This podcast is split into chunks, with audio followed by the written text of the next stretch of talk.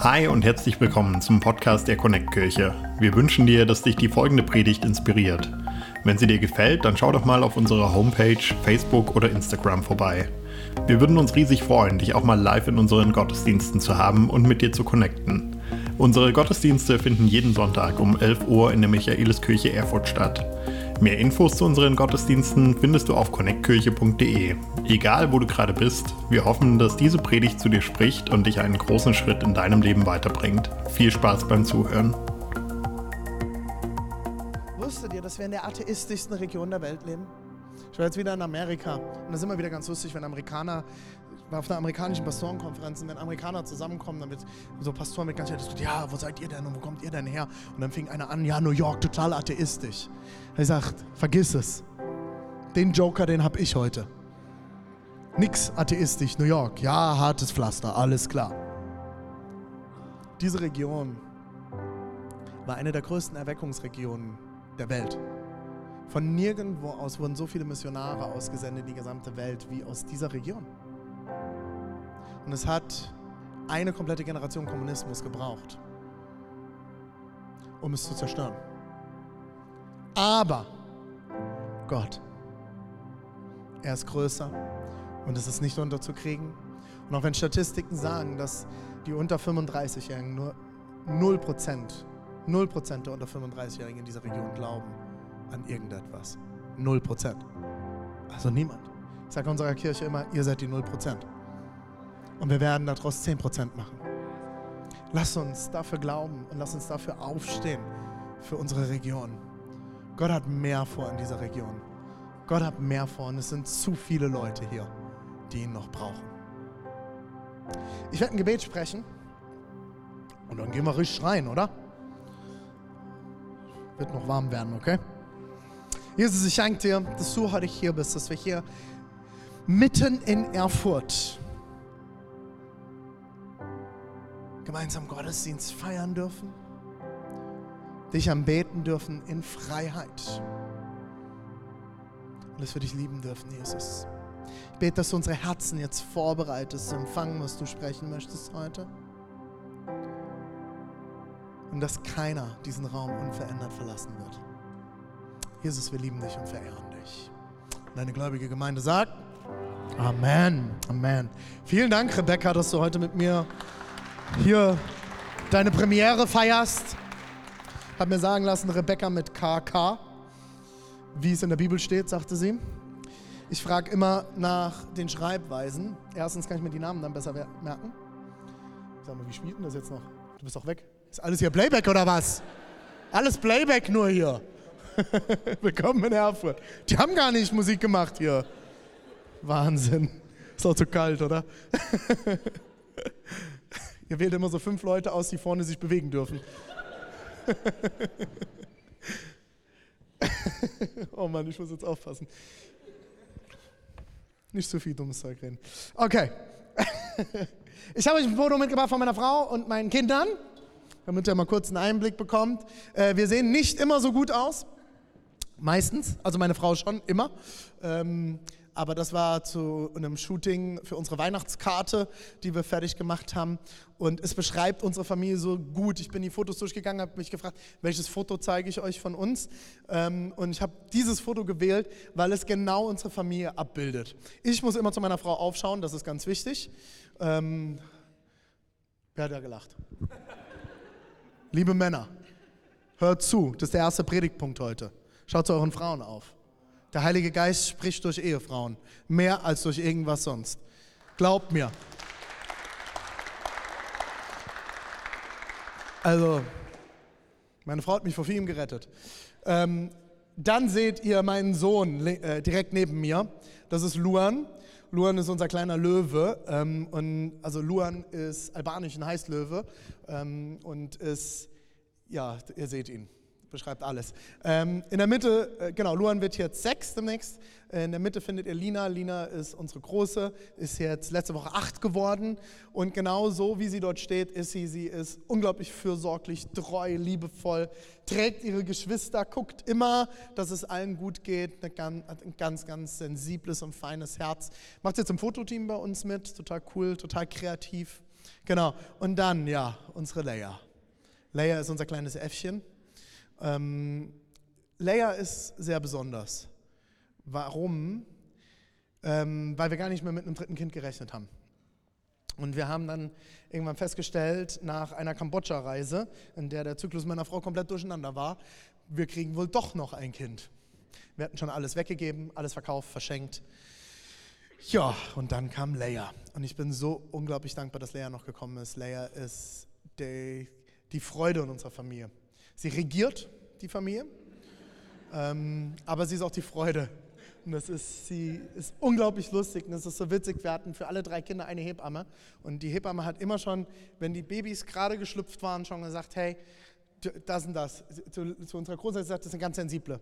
Zum Luan hat sie gesagt, das ist ein ganz starker Typ, eine ganz große Willenskraft. Und zu Leia hat sie einfach nur gesagt, wirklich kleines Baby, eine Woche alt, die wird mal eine ganz lustige. Und das ist sie. Sie ist unglaublich lustig. Genau, das ist meine Familie. Wir sind damals nach Leipzig gekommen, meine Frau und ich 2013 und haben äh, entschlossen, Kirche zu gründen. Ich frage immer nach Namen und Schriftweisen, weil ich habe bei Starbucks gearbeitet. Ich sehe Namen nur noch auf Becher seitdem. Äh, das ändert sich auch nicht mehr. Ich krieg's nicht raus. Und deswegen, weil ich fand es immer total peinlich, wenn Namen falsch geschrieben werden auf Starbucks-Bechern. Gibt es ja komplette Instagram-Seiten zu. Deswegen Rebecca mit KK. Ich werde deinen Namen richtig schreiben können auf dem Becher. Ähm, und meine Frau hat damals bei Vapiano gearbeitet. Wir haben Kirche gegründet bei uns im Wohnzimmer. Äh, ihr habt es vorhin schon gehört, wir haben vier physische Standorte, Leipzig, Dresden, Halle und Oelsnitz-Erzgebirge. Und äh, während Corona haben wir auch einen Online-Campus aufgebaut. Und ich bin unglaublich dankbar, dass wir momentan jedes Wochenende rund 800 Leute erreichen dürfen. Und alle haben mir damals gesagt, geh nicht nach Ostdeutschland, es ist nicht möglich, dort Kirche zu bauen. Der Kirchengründungsfriedhof wurde er intern genannt. Harter Boden. Gott hat mir damals eine Sache gesagt, nee, es gibt keinen harten Boden für mich. Nur harte Herzen und das ist deins. Bist du bereit, mir zu gehorchen und zu gehen und Dinge auszuprobieren und Neues auszuprobieren? Und ich bin so dankbar, heute in dieser Region sein zu dürfen, selbst wenn mein Sächsisch immer noch nicht so gut ist. Ich arbeite dran. Ich arbeite hart dran.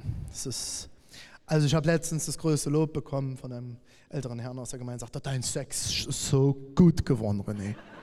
Ich sagte, yes, yes, hab's geschafft. Nachdem mein Sohn irgendwie mit zwei Jahren mal vor uns lief und sich umdrehte und sagte, Papa, weiter, wusste ich, wir sind angekommen. Und spätestens seit dem Kindergarten sagen sie Schlüpper. Meine Tochter, zwei, drei Jahre, Papa, meine Slüppi. Sag, was ist denn ein Slüppi? Was, was ist das denn? Wovon redet sie? Naja, wir sind angekommen im Osten. Ich habe drei sächsische Kinder, Leipziger, eingetragen im Pass. Es ist wunderschön. Ich bin nicht christlich aufgewachsen. Und ich glaube, das ist eine meiner größten Stärken, gerade für diese Region. Und ich bin zwar manchmal neidisch auf alle, die viel, viel mehr Bibelwissen haben wie ich und mich regelmäßig nach den Gottesdiensten zu alttestamentarischen Geschichten korrigieren. Vielen Dank dafür. Falls ich wieder was verwechsel, tut es mir von ganzem Herzen leid. Ich bin nicht christlich aufgewachsen. Ich habe das nicht mit der Muttermilch bekommen. Ich bin nicht jeden Sonntag in die Sonntagsschule gegangen. Mir fehlen manchmal Dinge und ich werfe manchmal Namen im Alten Testament durcheinander. Vergebt mir bitte jetzt schon dafür, okay? Ähm, ich habe Theologie studiert, ich habe mein Bestes gegeben, aber es scheint immer noch nicht ganz zu reichen manchmal. Ähm, ich bin zum Glauben gekommen mit zwölf Jahren in einer äh, Kinder- und Jugendgruppe, in einer sehr konservativen Gemeinde damals. Und ich war ein besonderes Kind. Ich habe mit neun Jahren Ritalin bekommen und das über zehn Jahre, leider und auf der einen Seite auch dankbar dafür, weil ich sonst heute wahrscheinlich nicht so hier wäre. Ich bin überall rausgeflogen. Ich bin selbst aus dem Kindergottesdienst rausgeflogen, durfte beim Krippenspiel nicht mitmachen. Überall. Außer in dieser Kindergruppe. Dort gab es Leute, die mein Potenzial gesehen haben. Ich bin dreimal im Jahr dann auf Camps gefahren, weil sie günstig waren und so gute Möglichkeit war für meine Eltern, mir einen Urlaub zu ermöglichen. Und mit zwölf bin ich auf ein Sommercamp gefahren. Und ich habe Camps geliebt. Zehn Tage, Sommercamp, weg, raus. Ich habe viele Toiletten geputzt. Ich hatte täglich Küchendienst. Und ich hatte es verdient. Abends war ich lieber in den Mädelszimmern als in meinem Zimmer. Wir, sind, wir hatten so Blockhütten und wir, sind, wir hatten uns Seile mitgenommen von zu Hause irgendwann und sind aus dem Fenster rausgeklettert und bei den Mädels wieder hochgeklettert. Haben über Tag das Seil reingeschmuggelt. Und natürlich sind wir erwischt worden. Also heute frage ich mich manchmal, wie dumm ich war. Klar, fällt nicht auf. Fällt nichts auf. Und ich habe an den Camps geliebt, ich habe Lobpreis geliebt. Wir durften als Jungs schreien. Wir haben jedes Lied geschrien bis zum dritten Tag. Dann ging es nicht mehr. Ich habe Geländespiele geliebt. Ich habe Fußball immer gehasst. Hat sich auch nie geändert. Und wisst ihr, was ich nicht mochte? Jeden Morgen Bibelarbeit. Eine Stunde. Das musste man durchstehen, damit man später Geländespiele mitmachen durfte. No? Wir hatten eine Stunde Bibelarbeit. Und ich war immer in der Gruppe der besonderen Kinder, die unser Hauptleiter geleitet hat, der ein großes Herz für besondere Kinder hatte. Die Verhaltenskreativen hätten wir uns wahrscheinlich genannt, wenn wir uns einen Namen hätten geben müssen. Wir waren immer so fünf bis neun Jungs und wir alle waren sehr verhaltenskreativ. Also wirklich kreativ, sehr kreativ. Und ich werde es nie vergessen, an diesem einen Morgen, wir hatten wieder Bibelarbeit, ich hatte eigentlich keinen Bock. Und irgendwas ist in mir passiert in dieser Bibelarbeit. Und mein Leiter hat die Gruppe beendet, wir haben am Ende Gebetsgemeinschaft gemacht und äh, haben uns darum gekloppt als Kinder, wer anfangen darf und wer beenden darf. Das war immer das Wichtigste. Und dann sind alle, meine Freunde sind schon raus und ich habe meinen Leiter, der mich seit ich neun bin begleitet hat. Bin angeguckt und gesagt, ich glaube, ich möchte mich für Jesus entscheiden. Bekehren. Das war ein ganz schlimmes Wort für mich, weil ich konnte mit dem Wort nicht anfangen. Bitte benutzt dieses Wort niemals mit Leuten, die Jesus nicht kennen. In meinem Kopf ist immer ein kleiner Mann mit einem Besen rumgelaufen wenn dieses Wort kam. Bekehrungsaufruf. Was wollen die denn kehren? Bis mir das mal jemand erklärt hatte. Das sind solche christlichen Wörter, aber die denken mir immer nicht nach. Oh, ein bisschen Kehrdienst in der Kirche. Hofdienst. Und ich habe so gedacht, so irgendwann mal, ne, möchte ich mich für Jesus entscheiden. Mal gucken, wann das jetzt die nächsten Tage vielleicht passt. Er sofort reagiert, guter Leiter. Die Chance müssen wir nutzen. Wenn der Kerl sich entscheiden will, das müssen wir sofort festnageln, bevor sich das wieder ändert. Das ist seine einzige Rettung. Und hat meinen Cousin geholt und wir haben zusammen gebetet. Ich habe mein Leben Jesus gegeben. Und es war erstmal gar nichts anders. Es kam der nächste Tag. Und es kam wieder Bibelarbeit. Ich hatte wieder keinen Bock. Hatte mich ja gerade erst für Jesus entschieden. Ist ja durch jetzt die Sache. Und dann kam wieder Bibelarbeit. Und wir haben einen Bibeltext gelesen über die Kreuzigung. Und irgendwas ist mit mir passiert. Ich habe gespürt, wie eine Kraft in mir aufgestanden ist. Ich habe Rotz und Wasser geheult als zwölfjähriger ADHS-Junge, der eigentlich nur raus wollte, weil mir das erste Mal bewusst geworden ist, was Jesus bzw. Gott, der Vater, mit seinem Sohn am Kreuz getan hat. Und ich habe damals meine Jungsgruppe, wir waren ja alle die Harten, man durfte Bibelarbeit auch nicht cool finden untereinander. Ich habe sie angeguckt mit Tränen in den Augen und gesagt, Jungs, habt ihr verstanden, was hier passiert ist? Das war meine erste Predigt, weiß ich heute. Sag, habt, habt ihr das gecheckt? Ja, Jesus halt. Stell dir vor, dein Vater schmeißt dich vor ein Auto, damit die anderen gerettet werden können. Ihr checkt's nicht, oder? Ihr rafft's immer noch nicht, Jungs. Das ist krass. Das ist der Wahnsinn. Gott hat seinen eigenen Sohn für uns gegeben. Und ich war fix und fertig. An dem Tag haben sich alle entschieden für Jesus. Haben sich alle für Jesus entschieden. Da komme ich her. Ich war immer noch verhaltenskreativ. Ich hatte noch ein paar harte Jahre vor mir. Aber das war der Moment, wo mein Leben nachhaltig für immer verändert wurde. Seid ihr ready für einen Bibeltext? Glaubst du, oder stell dir vor, du hättest irgendwas, mit dem du die komplette Welt retten könntest. Gott hat dir irgendwas gegeben, etwas in dich hineingelegt, mit dem du morgen da draußen alles ändern kannst. Du alles verändern kannst mit einem Fingerschnips. Stell dir das mal vor, wie genial wäre das, oder? Diese Welt ist so kaputt um uns herum, oder? So viel Mist, Tag ein, Tag aus. Stell dir vor, du hättest eine Antwort, die alles verändern könnte. Lass uns mal den Bibeltext reinschauen. Ich habe einen ganz guten Bibeltext extra aus dem Alten Testament mitgebracht. 4. Mose. Altes Testament ist der erste Teil der Bibel. Wenn du noch nicht so mit der Bibel vertraut bist, dann sind die Texte, die an das Volk Israel geschrieben wurden.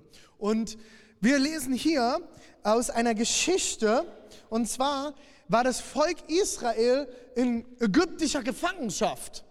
Und sie haben verschiedenste Gebäude bauen müssen, wurden versklavt. Und irgendwann kam ein Tag, Gott berief einen Mann, der nannte sich Mose, und sie wurden aus Ägypten rausgeführt, aus der Gefangenschaft heraus. Das Problem war, die hatten kein Google Maps und haben sich in der Wüste verirrt. Und sind 40 Jahre im Kreis gelaufen in der Wüste. Währenddessen hat Gott Manna geschickt, eine Brotart, das vom Himmel fiel, ist ihnen vorausgelaufen und Wachteln.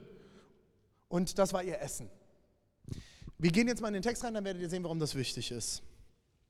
Danach brachen die Israeliten vom Berg Hor auf und zogen zunächst wieder nach Süden in Richtung des Schilfmeers, um das Land Edom zu umgehen. Doch unterwegs verloren sie, verloren sie die Geduld und klagten Gott und Mose an. Warum habt ihr uns aus Ägypten geholt? Damit wir in der Wüste sterben? Es gibt kein Brot, es gibt kein Wasser, nur immer dieses armselige Manna. Das hängt uns zum Hals heraus. Da schickte der Herr ihnen Schlangen, deren Gift wie Feuer brannte. Viele Menschen wurden gebissen und starben. Die Israeliten liefen zu Mose und riefen, wir haben uns schuldig gemacht. Es war falsch, dass wir uns gegen dich und den Herrn aufgelehnt haben bitte den Herrn, uns von den Schlangen zu befreien. Da betete Mose für das Volk und der Herr antwortete ihm, mach dir eine Schlange aus Bronze und befestige sie am Ende einer Stange. Dann sagt den Israeliten, jeder, der gebissen wird und sie ansieht, bleibt am Leben. Mose fertigte eine Schlange aus Bronze an und befestigte sie an einer Stange. Nun musste niemand mehr durch das Gift der Schlange sterben. Wer gebissen wurde und zu der Schlange schaute, war gerettet. Aus Ägypten raus und immer noch nicht zufrieden. Wisst ihr, wir Menschen haben eine Angewohnheit. Wir wählen oft lieber Sklaverei statt Freiheit. Weil Sklaverei ist einfach. Ich bekomme täglich mein Essen, ich habe mein Dach über dem Kopf, ich bin versorgt, alles ist super. War doch gar nicht so schlimm früher, oder? Schon mal gehört? Ich will hier niemandem zu nahe treten. Aber wie oft habe ich den Satz gehört, seitdem ich im Osten wohne? Es war nicht alles schlecht. Nein, war es nicht. War es wirklich nicht. Überhaupt nicht. Aber wir waren nicht frei.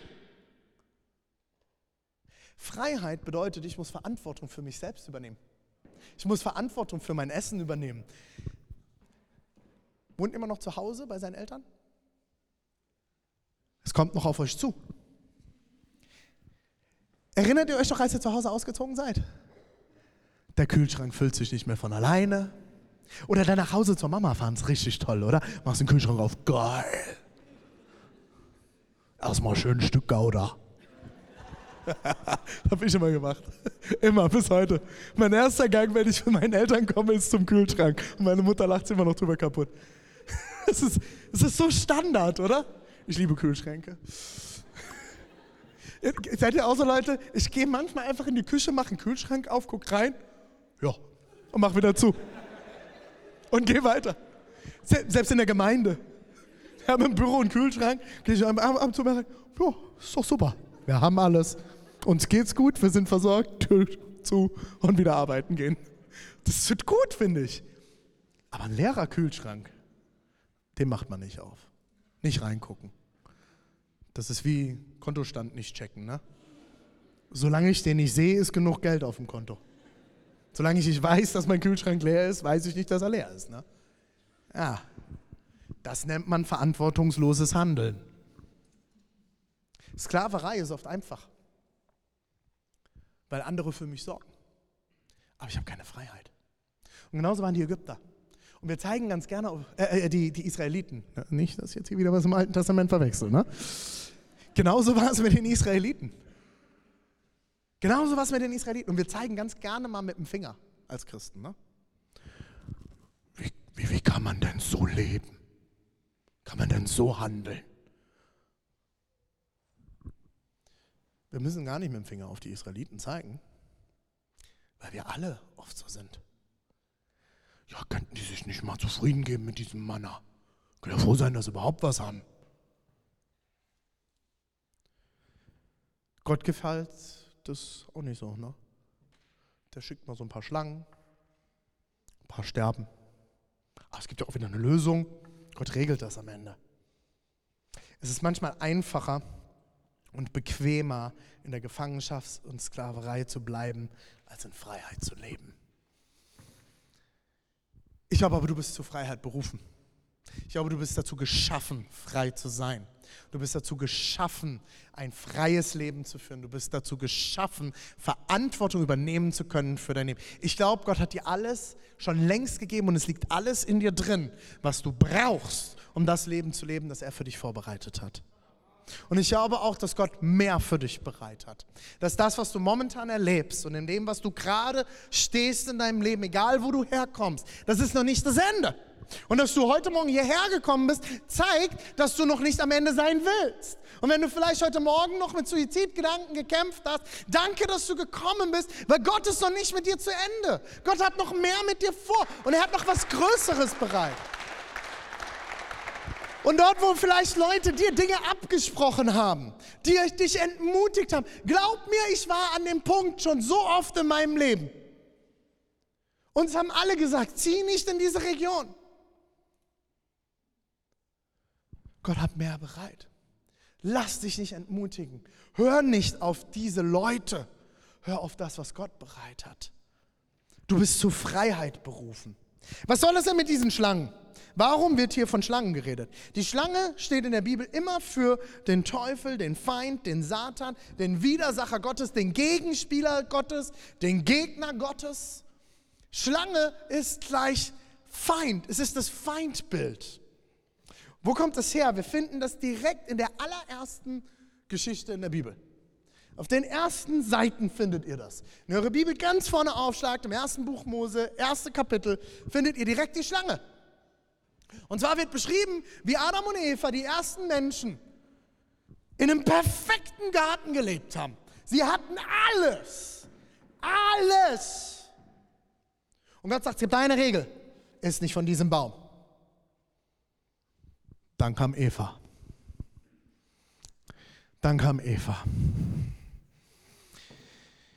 Ich mache immer mal ganz gerne einen Witz darüber mit meiner Frau. Die findet ihn nie lustig. Hat ihn auch noch nie lustig gefunden. Ich mache ihn immer wieder. Wenn sie sich über irgendwas aufregt, sagt sie, ja, hättet ihr den Appelmann nicht gefressen? Findet sie nie lustig. Nie. Ich finde es immer sehr lustig. So blöde Dad-Jokes, ne? Ähm, es kam der Tag, Eva steht wieder vor diesem Baum und Gott hat ihr ganz klar gesagt, iss nicht von diesem Baum. Und es kommt eine Schlange und erzählt ihr, sie soll von diesem Baum essen, weil sie dann alle Erkenntnis bekommen wird. Sie wird alles verstehen, sie wird alles, das komplette Zusammenhänge, sie wird alles in der Tiefe verstehen und sie wird Gott gleich sein. Eva geht hin, isst die Frucht. Und ihr Mann, ich fange eine Diskussion an, ihr Mann natürlich weiser Ehemann sagt, das machen wir nicht. Lass das. Er sagt, ach komm jetzt, stell dich nicht so an und sie essen beide diese Frucht und werden des Garten verwiesen. Da taucht die Schlange das allererste Mal auf.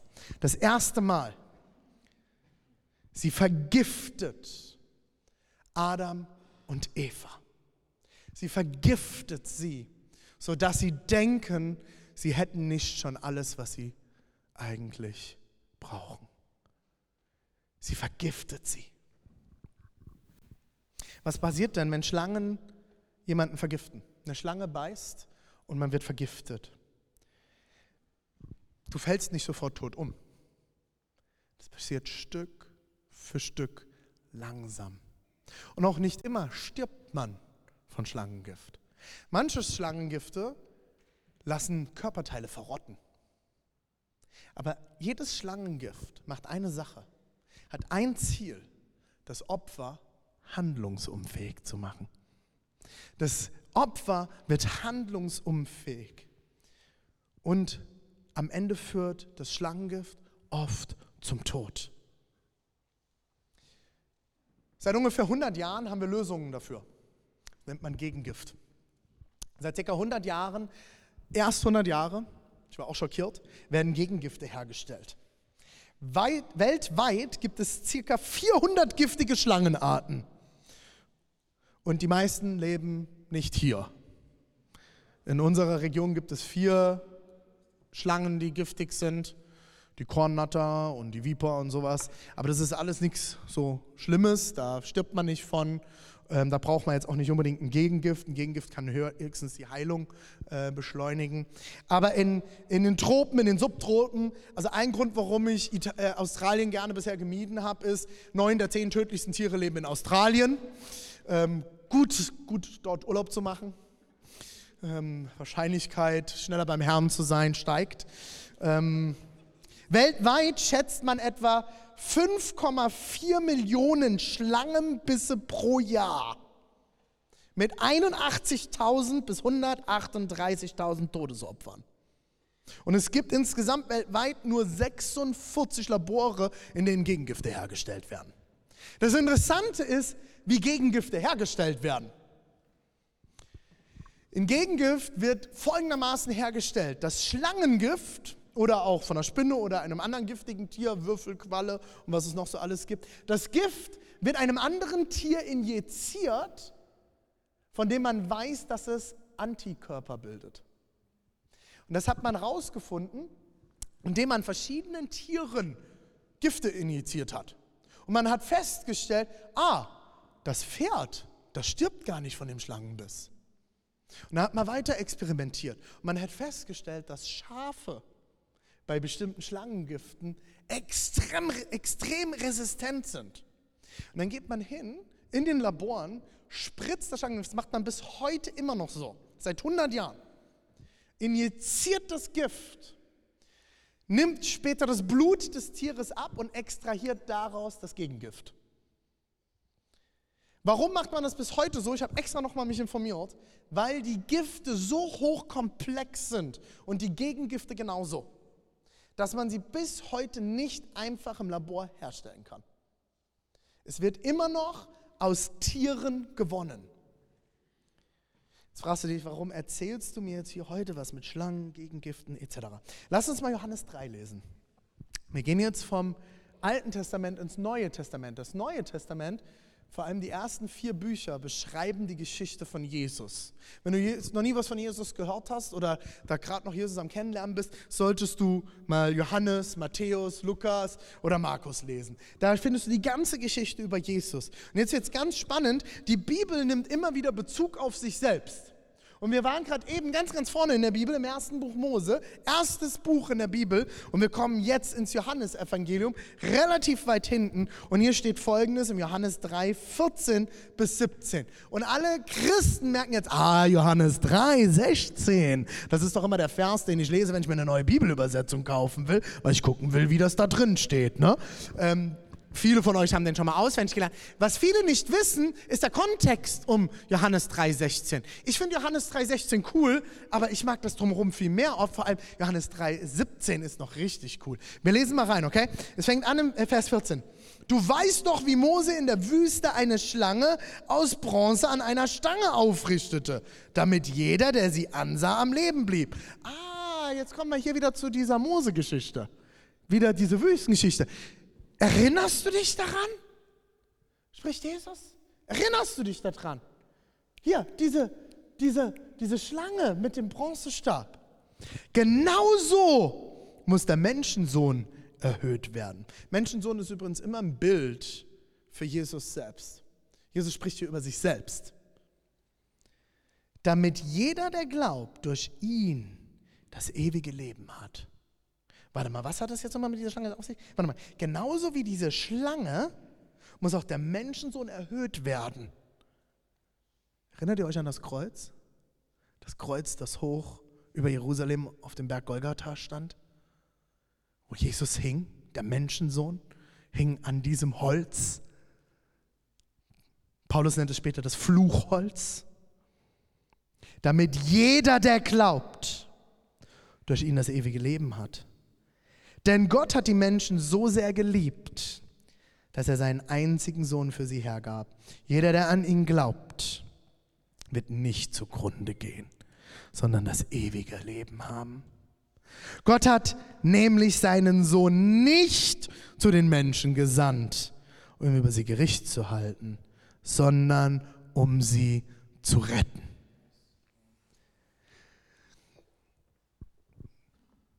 Hier finden wir den Bezug auf diese Schlange. Und genauso wie diese Schlange, die das Volk Israel vor dem Schlangengift rettete, soll Jesus angeschaut werden und erhöht werden und an ihn geglaubt werden. Genau wie das Volk Israel an diese Kraft der Schlange glauben musste. Sagt die Bibel uns hier, geht eine Kraft von Jesus am Kreuz aus, die dafür sorgt, nicht, dass man am Leben bleibt, sondern ewiges Leben bekommt. Und ich finde es total interessant, schon im 1. Mose 3, Vers 15, ich habe euch eben die Geschichte von Adam und Eva erzählt, heißt es, dass Gott zu der Schlange spricht und ihr sagt, der Nachkomme von Eva wird der Schlange den Kopf zertreten. Wieder wach? Puh, das war hart. ein paar, die haben aufgeschreckt. Braucht stärkeren Kaffee. Ist viel zu kalt hier drin, um zu schlafen. Was ist los? Scheiße, du hast mitgeschrieben, alles gut. es heißt, dass der Nachkomme von Eva, und hier ist Jesus gemeint, Jesus selbst kommen wird und er wird nicht nur die Schlangen, das, die Schlangen abhalten, er wird den Kopf der Schlange zertreten und zermalmen. Er wird den Feind, die Macht des Feindes beenden. Es wird vorbei sein. Ich finde es total interessant, im Johannes 1, also zwei Kapitel vor diesem Text, den wir gerade gelesen haben, heißt es, tags drauf sah er Jesus auf sich zukommen. Da sprach er, hier spricht Johannes der Täufer. Seht, dies ist Gottes Lamm, das die Sünde der Welt wegnimmt. Jesus ist das Lamm, das das Gegengift in sich trägt. Jesus trägt das Gegengift für dieses lähmende Schlangengift, dieses Todesgift, trägt Jesus in sich. In Jesus ist das Gegengift enthalten gegen die Lähmung und den Tod dieser Welt. Es ist drin. Und ich verrate dir noch ein Geheimnis. Wenn du Jesus kennenlernst, trägst du dieses Gegengift in dir.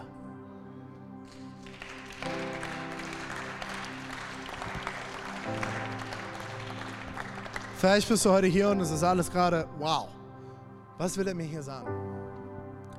Ich glaube, dass Gott Freiheit für dich bereit hat ewige Freiheit. Und das, was du immer wieder spürst in deinem Leben, Lähmung, Tod, Zurückhaltung, Dinge, du willst das Gute tun, aber es gelingt dir nicht. Du willst lieben. Jeder von uns will geliebt werden und will lieben. Keiner wacht morgens auf, von heute auf morgen und sagt, ich hasse alle. Ja, es gibt Tage und bestimmte Menschen, die einen herausfordern können. Die haben wir alle. Keiner wacht morgens auf, von heute auf morgen, und will jemanden umbringen. Diese Dinge starten immer mit einer Sache. Mit einer einzigen Sache. Dass wir Menschen oft nicht fähig sind zu lieben, weil wir gelähmt sind, weil dieses Gift dieser Welt, das der Feind, die Schlange in diese Welt hineingetragen hat, uns lähmt. Und manchmal sind uns sogar schon bestimmte Fähigkeiten verrottet. Aber weißt du was? Es gibt eine Lösung. Es gibt eine Lösung. Wenn wir auf dieses. Ich hatte eigentlich damit gerechnet, dass der Altar zu sehen ist. Das ist echt schade. Da hinten ist nämlich das Kreuz mit Jesus. Ein paar Leute sehen es vielleicht, die ersten Reihen. Seht ihr es noch? Ich sehe es nicht. Da hängt er. Und ich weiß, wir, wir lutheranisch geprägten Christen tun uns manchmal schwer damit, dass Jesus noch am Kreuz hängt. Aber ich finde dieses Bild heute mal, okay, total stark. Er hängt wie diese Schlange im Mose am, am Stock. Ihr kennt dieses Bild übrigens von Apotheken. Da ist diese Schlange, findet ihr dort. Genauso hing Jesus an diesem, ich nenne es jetzt einfach mal Stock, okay? Ich weiß, es war mehr als ein Stock. Genauso hängt Jesus an diesem Holz. Bessere Formulierung. Er hängt an diesem Holz. Schau ihn an. Schau ihn an. Schau ihn an. Er hat alles getan. Genauso wie ich damals als zwölfjähriger Junge, verhaltenskreativ wie ich war, eine Offenbarung bekommen habe darüber. Und ich finde es wirklich eine Offenbarung, weil ich wollte nicht. Ich hatte auch keinen Bock darauf. Ich habe auch nicht danach gefragt. Ich habe auch wahrscheinlich nicht zugehört. Ziemlich sicher. Habe ich nämlich meistens nicht.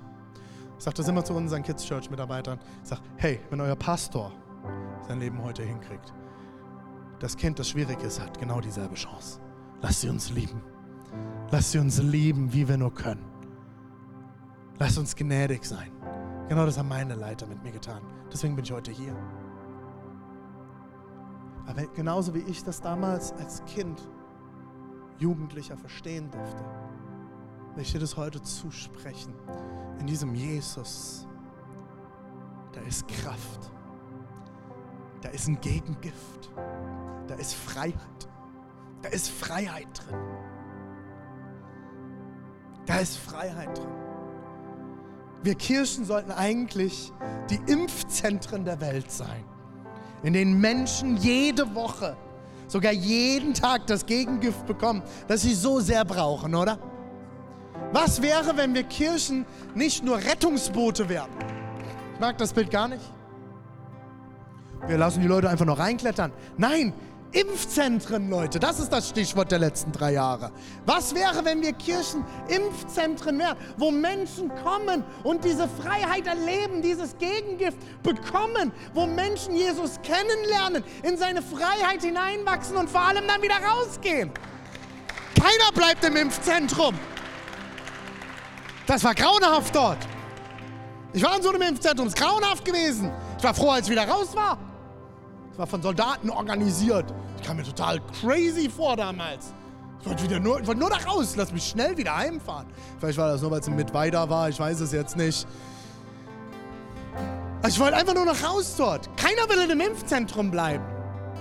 Wir machen es uns manchmal viel zu bequem in unseren Impfzentren der Kirche. Wir fangen an, uns, uns zu drehen. Oh, der Worship, der war jetzt so, naja, naja. Übrigens, heute war sehr gut. Vielen, vielen Dank. Nicht falsch verstehen.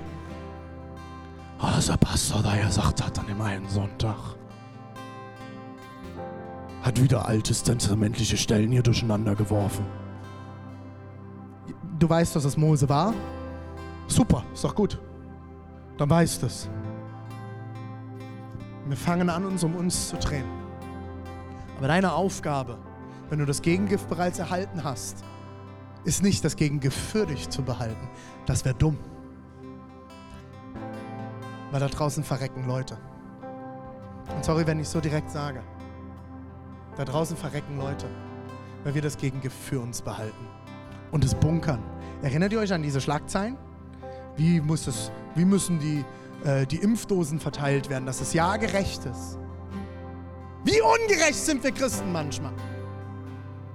Wir behalten es für uns. Ist doch super hier bei der Connect-Kirche. Ich will gar nicht, dass mehr kommen. Dann kenne ich ja nicht mehr jeden. Stell dir das mal vor, eine Kirche, wo man nicht mehr jeden kennt. Stell dir das mal vor, wie schlimm das wäre. Leute, wir sind kein Kanickelzüchterverein, wo man jeden kennen muss. Damit man weiß, dass man auch richtig, ja, die richtige Rasse kommt. Kommt zum Kreuzen. Leute, wir sind eine Kirche. Und unsere Aufgabe ist es, da draußen zu sein. Und ich liebe es, dass es hier so kalt ist. Wisst ihr warum? Ihr bleibt gar nicht lange hier. Also bleibt bitte noch auf dem Kaffee, okay? Connected noch hinten am Connecting Point. Aber unsere Aufgabe ist es, da draußen zu sein. Ich sage unseren, unseren Churches immer wieder, jeden Sonntag, das hier ist nicht Kirche, das ist ein Gottesdienst. Wir kommen als Kirche zusammen, um Gott die Ehre zu geben, um ihn zu feiern, um uns auszurichten, um einmal pro Woche irgendeinen Bekloppten zu haben, der mich anbrüllt und mir sagt, dass Jesus mich liebt, weil ich die ganze Woche so viel Müll höre. Und ich das Gegengift mal wieder in Erinnerung geholt bekommen muss. Mach das komm Sonntag zum Gottesdienst, aber nicht in die Kirche. Kirche solltest du da leben. Da vor dieser Tür und vor dieser Tür und vor den, dieser Wand da hinten, hinten draußen. An deinem Arbeitsplatz, in deiner Universität, an deinem Ausbildungsplatz, in deiner Schule. Da sind so viele Leute. Diese Stadt hat ca. 210.000 Einwohner. Wir kriegen nicht mal eine, eine Straßenbahn voll. Und das ist kein Vorwurf. Mir geht es überall gerade so. Aber Mensch, das sind Leute, die brauchen diese Wahrheit. Die brauchen dieses Gegengift. Die müssen wissen, dass sie nicht dafür bestimmt sind, taub zu sein. Tot zu sein. Und es ist so viel Tod in dieser Welt. Da ist so viel Tod um uns herum. Und wir Christen stehen manchmal arrogant daneben und zeigen mit dem Finger drauf. Wie kann man denn so leben? Weißt du, wie du leben würdest, wenn du Jesus nicht kennengelernt hättest, lieber Christ? Oh mein Gott. Mein Leiter wusste, warum er direkt das Gebet mit mir betet damals. Er wusste es ganz genau. Ich hatte danach noch ein paar interessante Jahre. Und ich weiß ganz genau, was passiert, wenn ich Jesus nicht in meinem Herzen bewahre. Dieses Gift vergiftet nicht nur mich, sondern ich fange an, andere mit diesem Gift zu vergiften. Und das ist das, warum ich immer wieder sage, komm sonntags ins Haus Gottes. Du brauchst es, dass dir einmal pro Woche jemand die Wahrheit um die Ohren haut.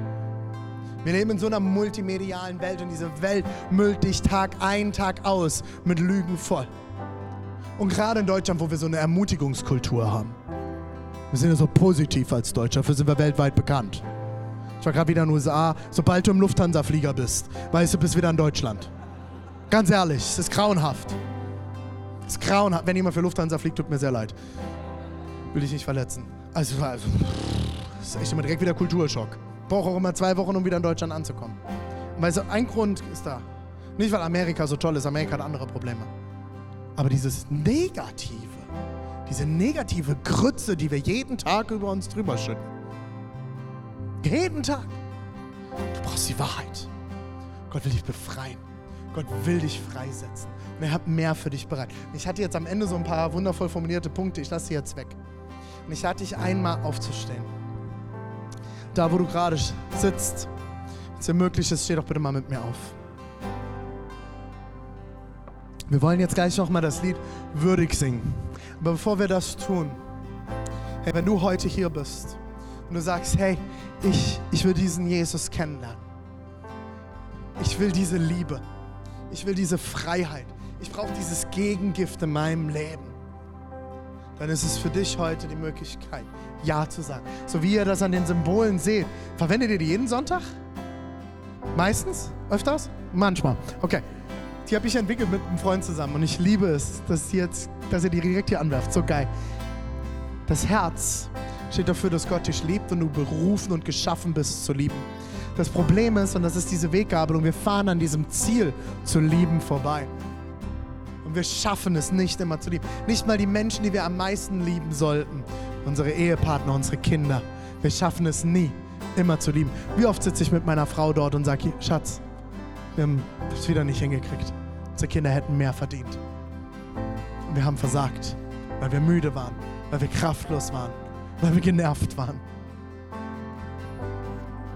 Und jedes Mal, wenn wir nicht lieben, kommt Tod, kommt Schmerz, kommt Krankheit, kommt Leid in diese Welt. Es gab einen Gott, der sendete seinen Sohn. Und er ging ans Kreuz und er starb den Tod, den wir tagtäglich in diese Welt bringen. Den der Feind tagtäglich in diese Welt hineinsät. Und jetzt kommt die gute Botschaft. Und dafür steht der Anker. Ich habe drei Anker auf meinem Körper tätowiert, um mich immer wieder daran zu erinnern. Du darfst dich verankern in diese Liebe. Die Wahrheit ist, Jesus ist nicht an diesem Kreuz geblieben. Der Film gehört mit Ostern, sondern er ist auferstanden von den Toten. Nach drei Tagen hat er das Grab verlassen. Er hat den Tod besiegt. Und so wie er den Tod besiegt hat, will er deinen Tod besiegen. Will er deine Lähmung besiegen. Will er deine Lieblosigkeit, die wir alle immer wieder in uns tragen, besiegen. Und du darfst dich darin verankern, dass dir vergeben ist, dass er die Liebe ist, die du brauchst. Er will dich erfüllen mit dieser Kraft, mit dieser Wahrheit, mit dieser Liebe. Er liebt dich so unglaublich, dass er bis ans Kreuz gegangen ist für dich. Lass uns mal alle kurz die Augen schließen. Einen kurzen Moment der Privatsphäre in diesem öffentlichen Raum hier. Keiner schaut, außer ich, weil ich will mit dir beten. Vielleicht bist du heute hier und sagst, hey René, ich will diesen Gott in meinem Leben haben. Ich will heute eine Entscheidung treffen. Ich will beten, dass er in mein Leben hineinkommt. Ich will ihn kennenlernen. Ich will diese Liebe. Wenn du dazu gehörst. Gott ist nur ein Gebet weit entfernt.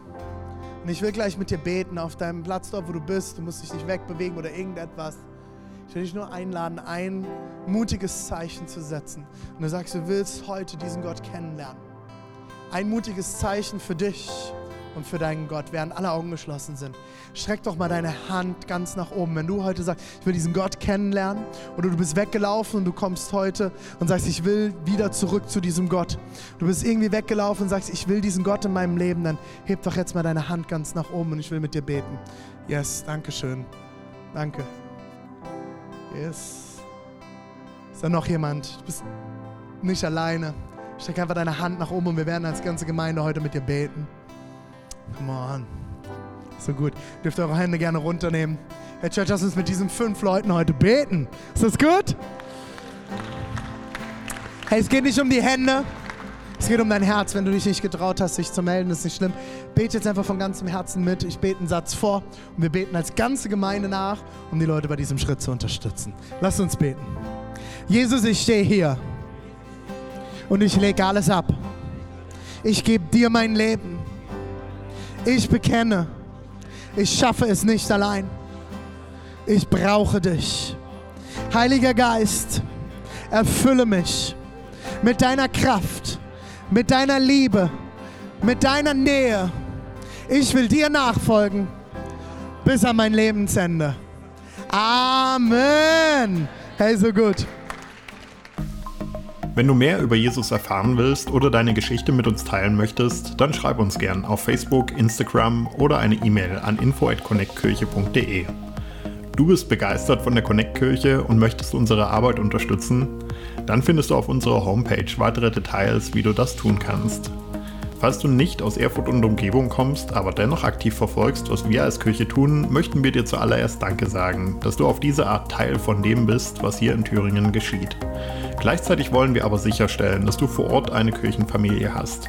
Wir sind der festen Überzeugung, dass es keinen Ersatz dafür gibt, eine Kirche vor Ort zu haben, in der du connected bist und Beziehungen pflegen kannst, die dich im Glauben voranbringen. Falls du keine Kirche vor Ort haben solltest, ermutigen wir dich dazu, dir eine zu suchen. Wenn du Hilfe dabei brauchst, melde dich gern unter info@connectkirche.de. Danke fürs Zuhören und bis bald.